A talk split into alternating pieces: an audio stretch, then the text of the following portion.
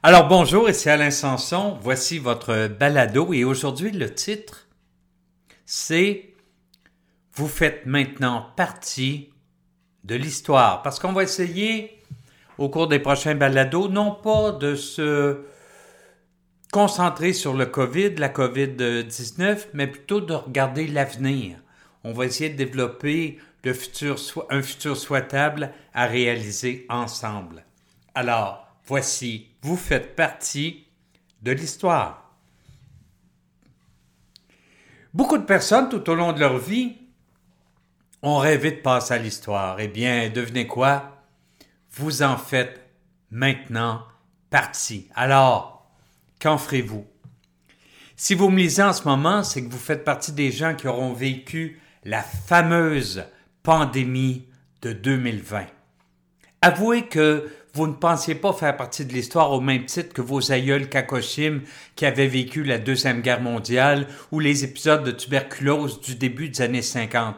Savez-vous même combien d'années Anne Frank est restée confinée dans un grenier? Votre sort est moins pire que le sien. Mais ça, pour beaucoup de gens, c'était la préhistoire. Après tout, la vie a été assez simple depuis une quarantaine d'années. L'histoire nous a protégés jusqu'ici.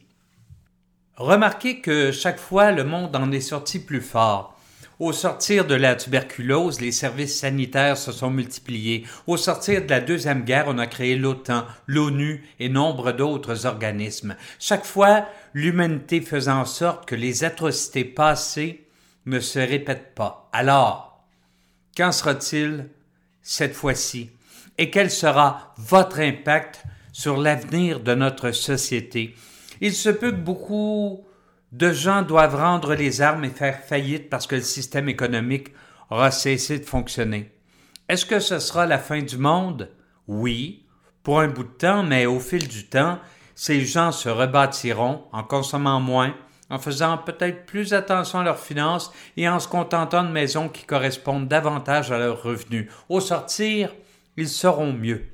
Il se peut également que la réalisation de notre trop forte dépendance aux importations ranime un nouveau nationalisme.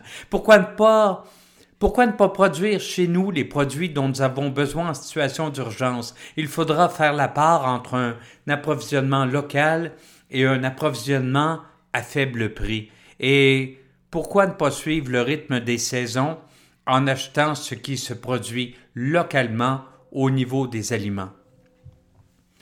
De quoi aura l'air le Québec après cette pandémie? Cela dépendra de vous et de ce que vous aurez réalisé qui n'était pas fonctionnel jusqu'à maintenant. Espérons que nous ne retomberons pas dans les ornières qui ont exacerbé cette crise. Espérons au contraire que nous aurons le courage de corriger nos travers et de voir l'avenir autrement. Il y aura beaucoup de travail à accomplir après tout ça. Il y aura des entreprises à relancer parce qu'elles auront fermé leurs portes. Il y aura des façons de faire qui devront changer, mais au sortir, nous serons plus forts collectivement et nous serons prêts à reprendre notre vie. Espérons que nous ne nous encrouterons plus par la suite en restant aveugles aux signes de la prochaine crise.